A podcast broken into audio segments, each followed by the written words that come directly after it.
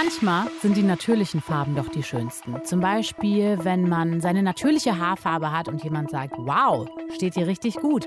Oder unbelassenes Holz zum Beispiel finden viele ja auch richtig schön. Aber was ist eigentlich mit natürlichen Farben in Sachen Klamotten? Was soll das überhaupt sein, eine natürliche Farbe? Schauen wir uns jetzt an und gucken uns auch an, warum ein Sportbekleidungshersteller eine Kollektion rausbringt mit komplett ungefärbten Stoffen. Deutschlandfunk Nova. Kurz und heute mit Jenny Gärtner.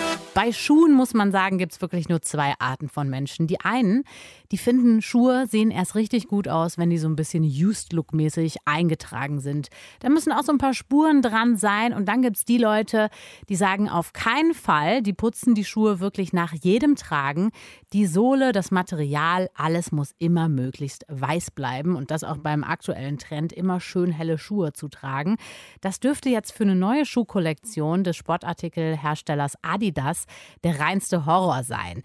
Denn die haben sich gedacht, wir bringen einfach mal ungefärbte Modelle raus. Drei sind es geworden, komplett in weiß oder vielleicht auch so cremeweiß, so in der Art.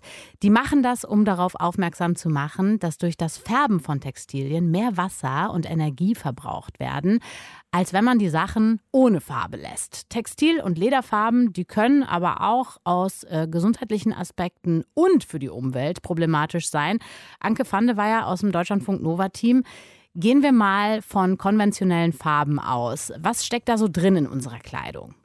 Also häufig werden Klamotten mit Azo-Farbstoffen gefärbt. Das ist eine Gruppe von synthetischen Farbstoffen, steht in Verdacht, krebserregend zu sein. Bei künstlich hergestelltem Indigo-Blau, also Jeanshosenfarbe im Prinzip, da mhm. kommt oft Anilin zum Einsatz. Das wird aus Erdöl gewonnen und steht auch im Verdacht, krebserregend zu sein. Und bei Leder, da wird oft mit hochgiftigen Chemikalien gearbeitet, vor allen Dingen Chrom-3-Salze.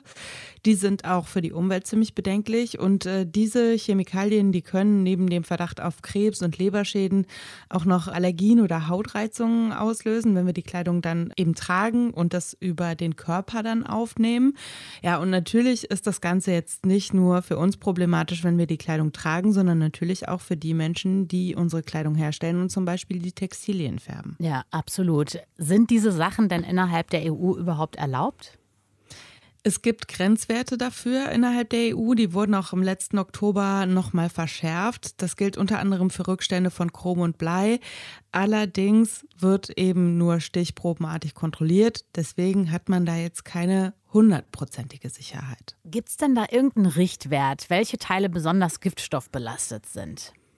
Also man kann eigentlich sagen, je dunkler, desto mehr ist drin. Aha. Denn um einen Stoff irgendwie schwarz zu färben, ne, da braucht es mehr und vor allen Dingen auch unterschiedliche Farbstoffe, als wenn da jetzt, ich sag mal, nur ein hellgrau oder rosa oder sowas rauskommen soll.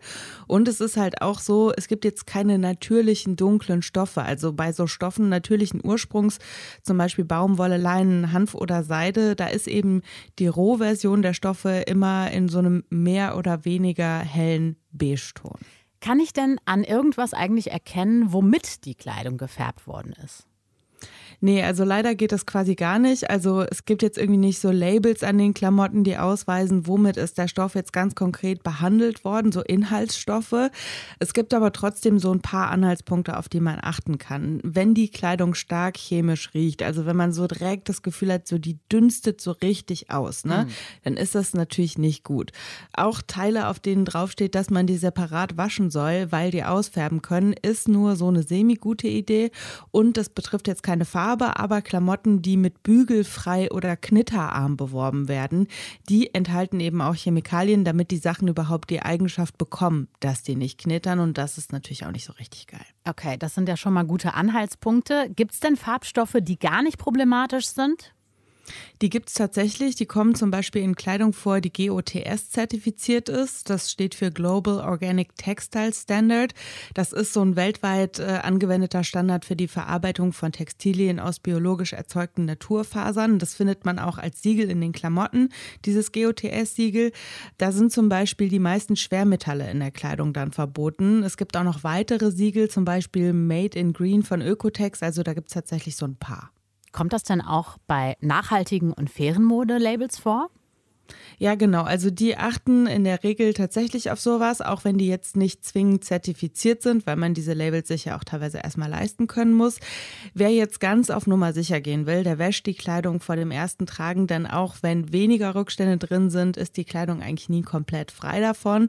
Jetzt ist es mit dieser nachhaltigen Klamotte natürlich auch oft eine Kostenfrage, muss man einfach so sagen. Ja. Da ist tatsächlich ähm, Second-Hand-Mode auch eine gute Wahl, weil eben die meisten Teile, die man Second-Hand kauft, die sind schon so oft gewaschen, dass die problematischen Stoffe nicht mehr in den Textilien enthalten sind, weil die sich eben mit der Zeit rauswaschen und deswegen kann man das eigentlich auch immer gut machen. Gefärbte Kleidung enthält oft chemische Rückstände die man eigentlich gar nicht auf der Haut haben möchte. Die können zum Beispiel Allergien auslösen und im Verdacht stehen einige davon, krebserregend zu sein. Worauf man achten kann beim Klamottenkauf, hat uns Anke van de Weyer aus dem Deutschlandfunk Nova Team erklärt.